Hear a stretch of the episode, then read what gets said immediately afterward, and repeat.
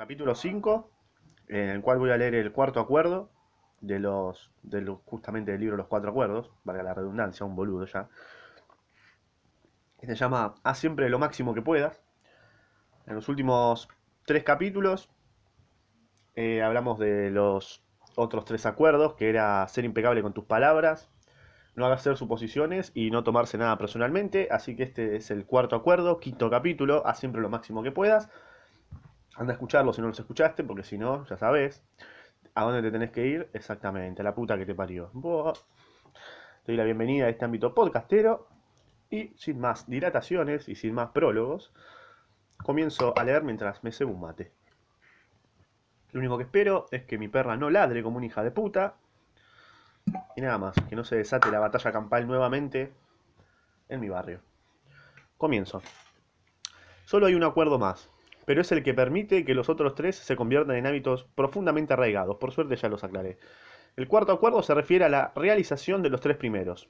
Haz siempre lo máximo que puedas. Bajo cualquier circunstancia, haz siempre lo máximo que puedas. Ni más ni menos. Listo. Y ahí terminó el libro. Voy a re pelotuda.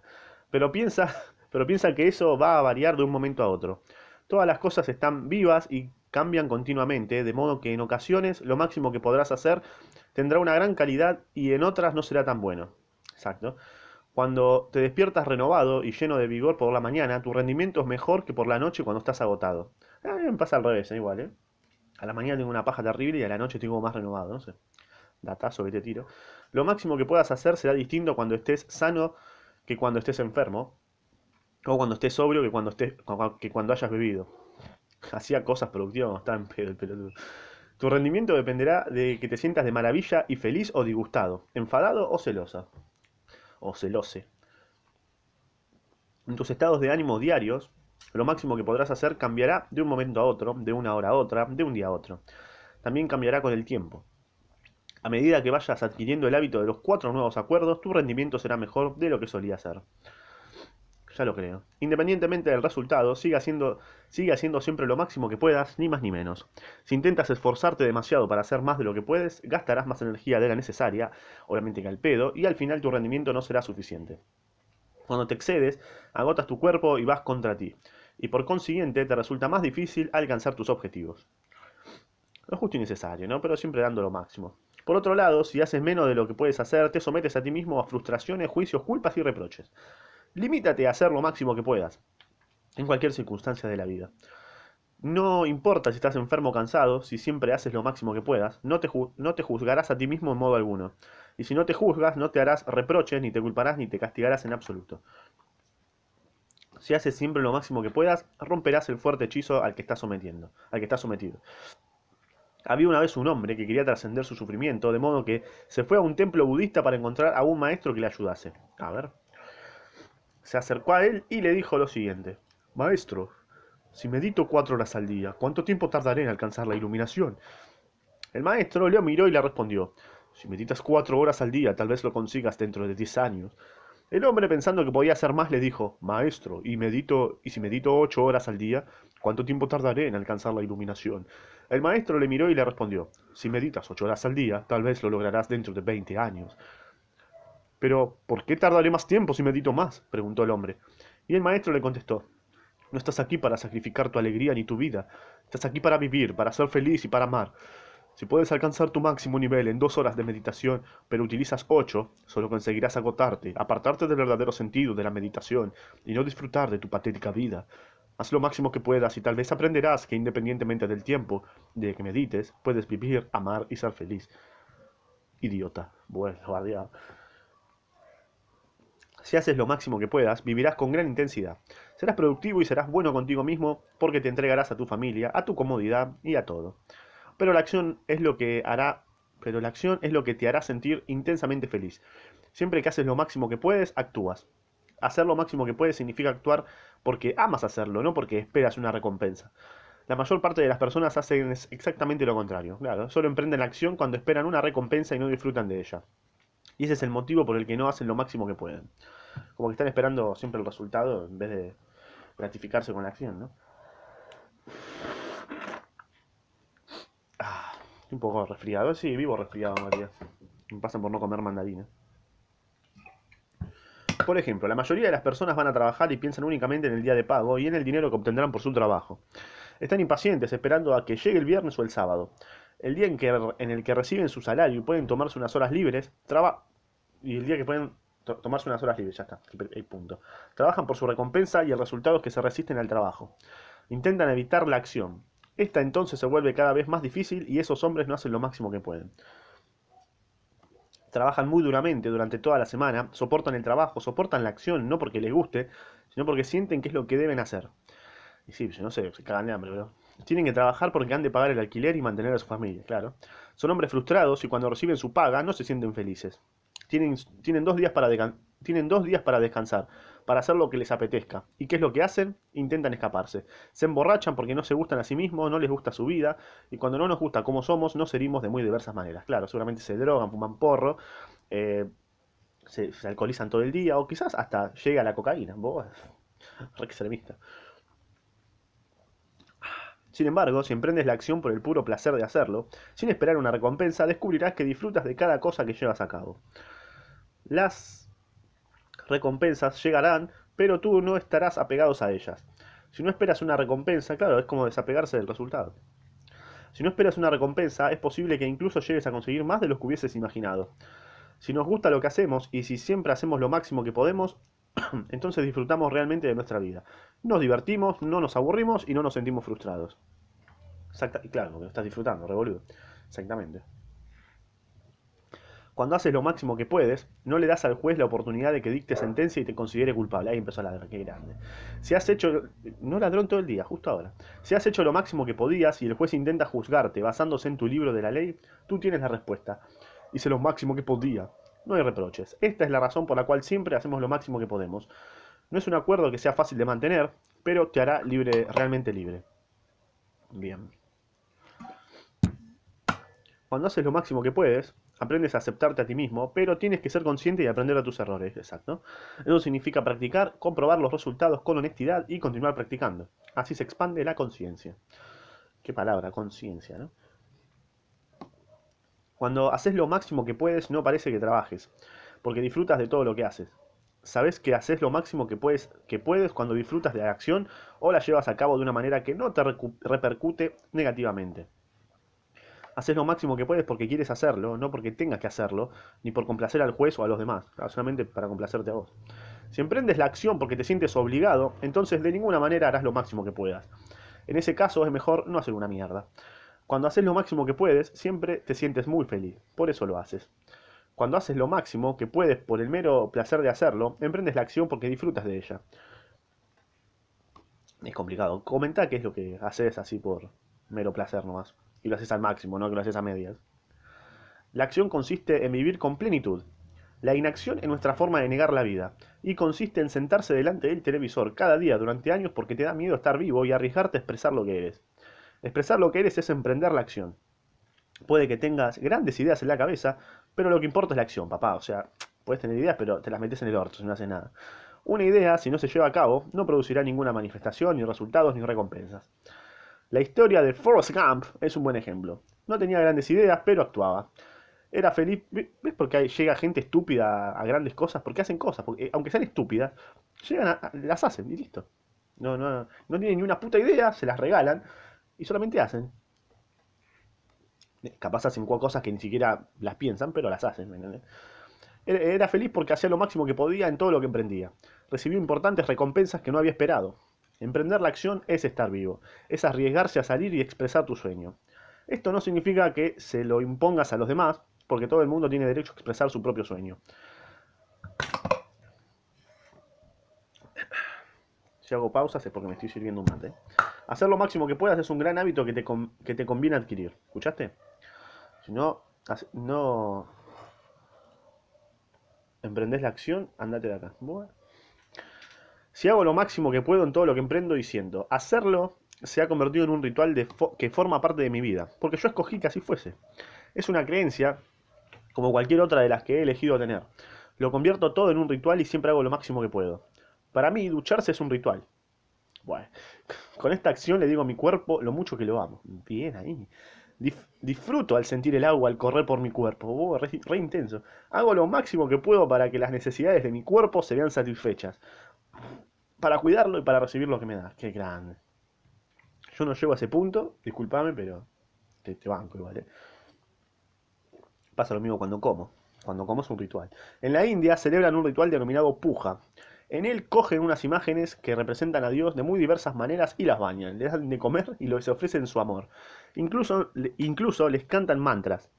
Las imágenes no son importantes en sí, sino que lo que importa es la forma en que celebran el ritual, el modo en que dicen te amo Dios.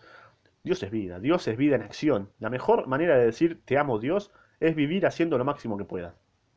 La mejor manera de decir gracias Dios es dejar ir el pasado y vivir en el momento presente, aquí y ahora.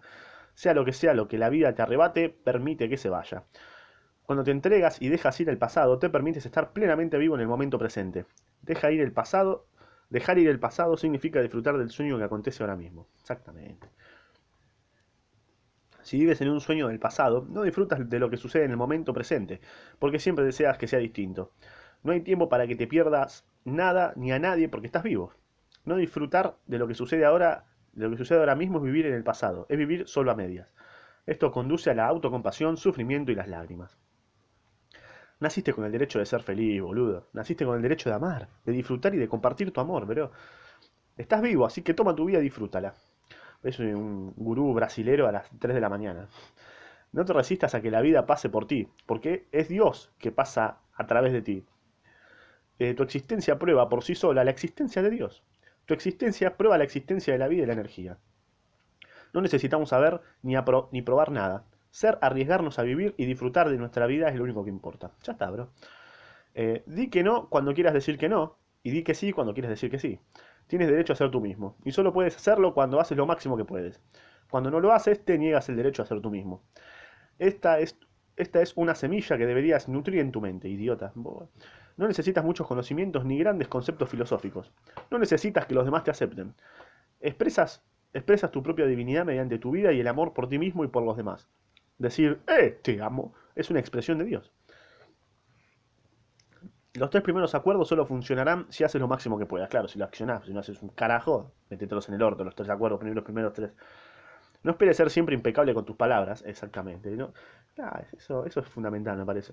Tus hábitos rutinarios son tan tan, demasiado fuertes, están firmemente arraigados en tu mente. Pero puedes hacer lo máximo posible, o sea, no esperes no volver nunca más a tomarte las cosas personalmente. Solo haz lo máximo que puedas, bro. No esperes no hacer nunca más ninguna suposición, pero sí puedes hacer lo máximo posible por no hacerla.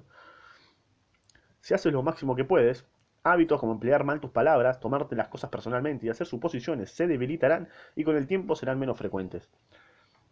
No es necesario que te juzgues a ti mismo, que te sientas culpable o que te castigues por no ser capaz de mantener estos acuerdos.